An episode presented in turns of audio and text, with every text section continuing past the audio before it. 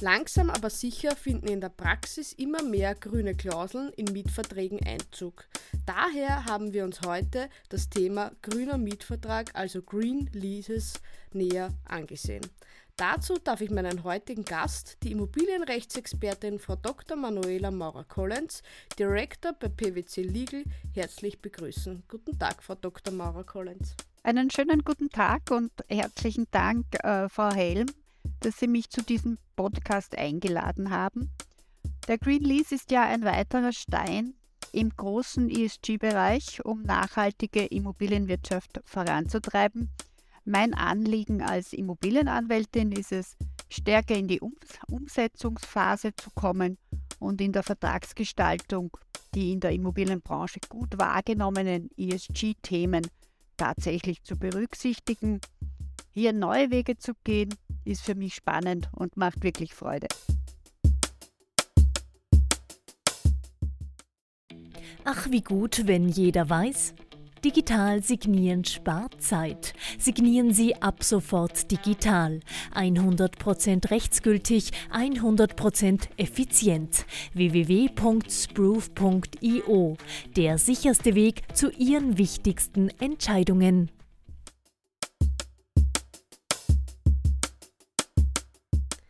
Beginnen wir vielleicht ganz allgemein. Gibt es bereits eine Definition, was ein grüner Mietvertrag ist, beziehungsweise was in diesem enthalten sein sollte? Ja, die Nachhaltigkeit ist bei der Errichtung von Immobilien äh, ja schon längst ein Begriff. Aber äh, mit dem Green Lease äh, findet nun Nachhaltigkeit auch bei der Vermietung Einzug. In Österreich äh, ebenso wie in Deutschland fehlt eine regulative Definition des Begriffs äh, Green Lease. Man versteht darunter einen auf Nachhaltigkeit gerichteten Mietvertrag. Was bedeutet das? Das ist eine besondere Ausgestaltung eines Mietvertrages, sodass Mieter zu einer möglichst nachhaltigen Nutzung und Vermieter zu einer möglichst nachhaltigen Bewirtschaftung der Immobilie veranlasst werden. Grüne Mietvertragsklauseln sind einerseits Regelungen, die an die Substanz und Ausstattung eines Objekts anknüpfen. Oft gibt es ja schon eine Gebäudezertifizierung. Andererseits sind es Regelungen, die die nachhaltige, ressourcenschonende und ökologische Nutzung und Bewirtschaftung der Immobilie verfolgen. Wie dann ein nachhaltiger, also ein Green Lease, konkret praktisch ausgestaltet wird, hängt dann aber von vielen Faktoren ab, wie von der Asset-Klasse, von der Zielsetzung der Parteien, vom konkreten Gebäude und auch von den konkreten Vermietungssituationen. In Deutschland hat sich schon vor mehreren Jahren eine Projektgruppe äh, gebildet, die Regelungsempfehlungen mit Erläuterungen zum Thema Green Lease erarbeitet hat. Diese wurden dann vom Zentralen Immobilienausschuss, hier genannt, publiziert. Demnach enthält ein Green Lease jeweils mindestens eine Regelung aus drei Bereichen, die wären erstens die nachhaltige Nutzung und Bewirtschaftung des Mietobjektes im laufenden Betrieb, zweitens die Reduzierung von Abfällen und Verbräuchen und Emissionen und drittens die ökologisch unbedenkliche Durchführung von Erhaltungs-, Modernisierungs- und sonstigen Baumaßnahmen. Das sind grob zusammengefasst die Eckpunkte eines Green Lease. Welche Bereiche finden nun in der Praxis tatsächlich Anwendung und werden derzeit schon geregelt? Im Bereich der nachhaltigen Nutzung und Bewirtschaftung im laufenden Betrieb gibt es zum Beispiel Regelungen zu Reinigung und Abfall, zur Verwendung von energiesparenden Leuchtmitteln, zu wassersparenden Maßnahmen wie den Einbau bestimmter Wasserhähne, aber auch Regelungen zu infrastrukturellen Maßnahmen zur Förderung der Nutzung von Fahrrädern und E-Autos, wie die Herstellung von E-Ladestationen und Fahrradabstellplätzen. Im Bereich Verbrauch und Emissionen regelt man zum Beispiel den Einbau von Messgeräten, den Austausch von Daten, die Verwendung von nachhaltigen Energiequellen, Einsparungsmaßnahmen betreffend Energie und, Wasser vor allem und der Ermittlung der Kohlendioxidbilanz der gemieteten Räumlichkeiten. Was die Erhaltungs- und Baumaßnahmen betrifft, werden zum Beispiel für den Fall von Ausbau- und Modernisierungsmaßnahmen Regelungen getroffen, wonach bestimmte umweltschädliche Baustoffe nicht verwendet werden und stattdessen bauökologische Vorgaben eingehalten werden. Liegen Gebäudezertifikate vor, wie zum Beispiel ÖGNI-LEED oder BRIAM, dann verpflichten sich die Parteien zur Vornahme von Maßnahmen und zu unterstützenden Handlungen, sodass die Zertifizierung beibehalten werden kann, was ja von erheblicher Bedeutung für den Liegenschaftseigentümer ist. Welche Arten von Bestimmungen werden in die Verträge aufgenommen? Verbindliche Verpflichtungen und oder eher Bemühungszusagen? Ja, Green Leases äh, werden eben unterschiedlich ausgestaltet. Äh, Green Leases können bloße Absichtserklärungen oder Bemühungszusagen ohne verbindliche rechtliche Verpflichtungen und Sanktionen enthalten. Derzeit sehen wir äh, solche am häufigsten. Green Leases können aber auch verbindliche Verpflichtungen und Sanktionen bei Pflichtverletzungen vorsehen. Die Vertragsgestaltung ist vielseitig was die Rechtsfolgen bei Erreichung oder Nichterreichung der definierten nachhaltigen Ziele betrifft. Wir sprechen von den Shades of Green, je nachdem, wie die Green Lease-Klauseln ausgestaltet werden.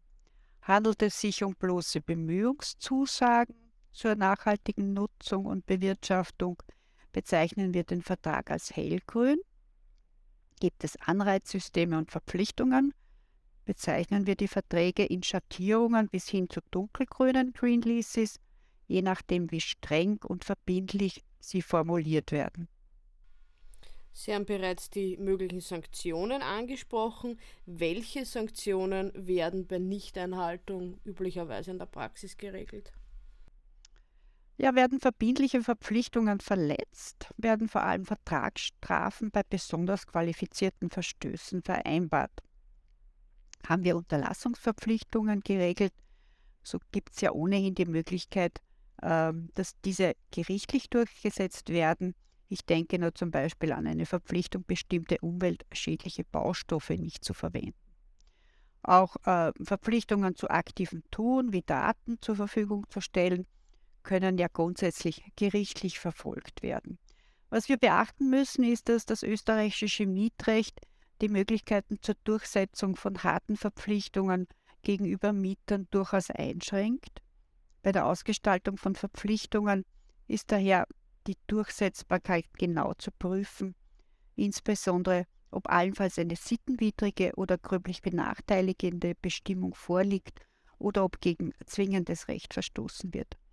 Selbst in gewerblichen Mietverträgen, wo ja äh, die meisten Green Leases abgeschlossen werden, gibt es Beschränkungen der freien Vertragsgestaltung.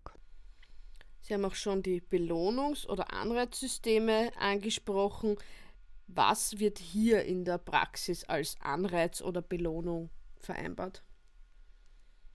Also Anreizsysteme sind mit dem äh, Gedanken des Green Lease als partnerschaftliches Vorgehen der Vertragsparteien zur Erreichung von Nachhaltigkeitszielen verträglicher als Sanktionen und das wird in der Branche auch so gesehen.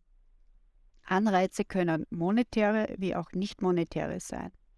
Ein in der Praxis schon verwendeter Anreiz ist die Beteiligung der Parteien an etwaigen Kosteneinsparungen aufgrund der nachhaltigen Nutzung und Bewirtschaftung.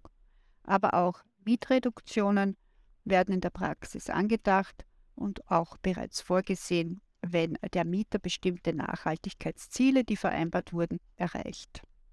Sie haben schon angesprochen, dass es teilweise recht schwierig ist im Zuge des MAG, äh, Regelungen durchsetzbar unterzubringen. Wäre es nun im Voll-MAG möglich, unter der Klausel 30 Absatz 2 Ziffer 13, wo man ja sonstige Kündigungsgründe vereinbaren könnte, eine nachhaltige Klausel als zusätzlichen Kündigungsgrund zu vereinbaren.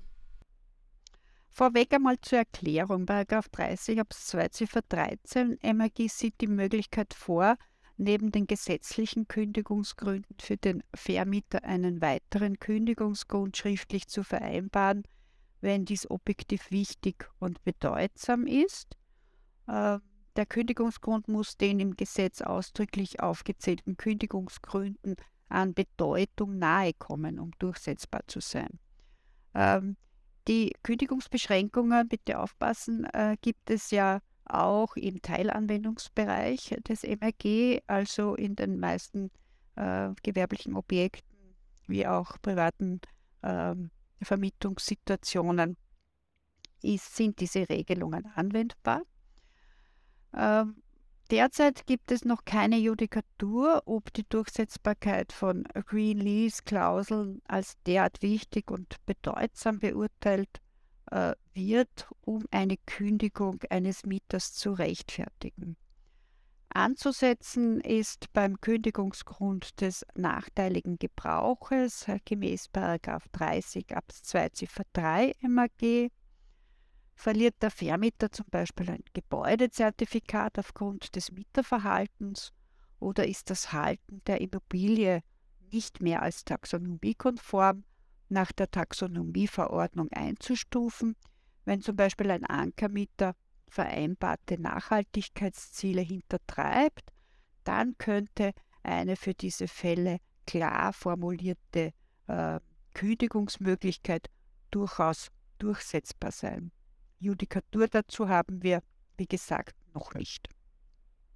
Sämtliche bis jetzt angesprochenen Punkte des Green Lease zielen ja auf das I von ESG ab. Gibt es auch bereits Bestrebungen in der Praxis, auch die sozialen Aspekte des ESG bereits in Verträgen zu berücksichtigen? Also die soziale Dimension der Nachhaltigkeit wird äh, schon aufgrund der mit einem Green Lease einhergehenden Transparenz und Effizienz gefördert. Man denke zum Beispiel an den Informationsaustausch zwischen Vermieter und Mieter zu Verbrauchswerten und einer daraus folgenden Optimierung von Verbräuchen. Oft werden auch Regelungen getroffen, die Mitarbeiter des Mieters betreffen, wie zum Beispiel die Schaffung von Anreizen zur Fahrradnutzung, nämlich die Schaffung von Umkleideräumen und Duschen, die Errichtung von diebstahlsicheren Stellplätzen, die Einrichtung von Shuttlebussen für Mitarbeiter und Besucher für den Transfer von und zu den wichtigen Verkehrsknotenpunkten. All dies sind ja auch soziale Aspekte. Ja, auch hier werden soziale Aspekte angesprochen, aber grundsätzlich müssen wir sagen, dass Green Lease ist derzeit noch den Umweltschutz, also den Environmental-Bereich, der drei Säulen von ESG verfolgen. Machen wir abschließend noch einen Blick in die anderen Länder. Wie entwickelt sich das Thema Green Leases im internationalen Vergleich? Welche konkreten praktischen Ansätze verfolgen andere Länder? Also Österreich und Deutschland sind, was die Anwendung von Green Leases betrifft, jedenfalls keine Vorreiter. Ähm, in Frankreich müssen die Eigentümer bei der Vermietung von Gewerbeflächen über 2000 Quadratmeter bereits seit 2013 in ihren Mietverträgen grüne Anhänge hinzufügen. Im Rahmen dieser Green Leases müssen die gesamte technische Ausstattung einer Immobilie aufgelistet werden. Datentransparenz ist zu vereinbaren und ein Gremium ist einzuberufen, das Optimierungsmaßnahmen zwischen Eigentümer, Mieter und dem Gebäudemanager abstimmt bzw. beschließt. In Ländern wie Kanada, den USA, Australien, Großbritannien und Skandinavien haben sich die Green Leases in den letzten Jahren in der Vermietungspraxis bereits zunehmend verbreitet. Da hinken wir noch ein bisschen nach. Aber außer in Frankreich sind bisher in den meisten Ländern keine gesetzliche gesetzlichen Vorgaben vorhanden, die grüne Mietvertragselemente vorschreiben. Wie sich Green Leases national wie auch international weiter verbreiten und in welchen Ausgestaltungsformen werden wir mit Spannung jedenfalls beobachten. Zusammenfassend lässt sich sagen, dass durch die nachhaltige Nutzung und nachhaltige Bewirtschaftung, die durch erste Klauseln in Mietverträgen Berücksichtigung findet, ein erster Schritt getan ist, aber sowohl in der Praxis als auch vom Gesetzgeber ist in diesem Bereich wohl noch viel zu tun. Hiermit bedanke ich mich ganz herzlich bei Frau Dr. Maura Collins für die Erläuterungen zum Thema grüner Mietvertrag. Vielen Dank. Besten Dank auch. Damit verabschieden wir uns auch von unseren Zuhörerinnen und Zuhörern bis zum nächsten Mal bei Am Punkt.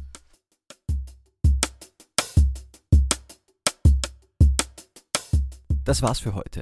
Danke Ihnen fürs Zuhören. Um keine Folge von Am Punkt zu verpassen, abonnieren Sie uns auf Apple Podcasts, Spotify oder bei einem Podcast-Service Ihres Vertrauens. Bitte bewerten Sie uns auf diesem Wege auch gleich am besten mit 5 Sternen. Bis zum nächsten Mal bei Am Punkt, dem Podcast des Linde Verlags.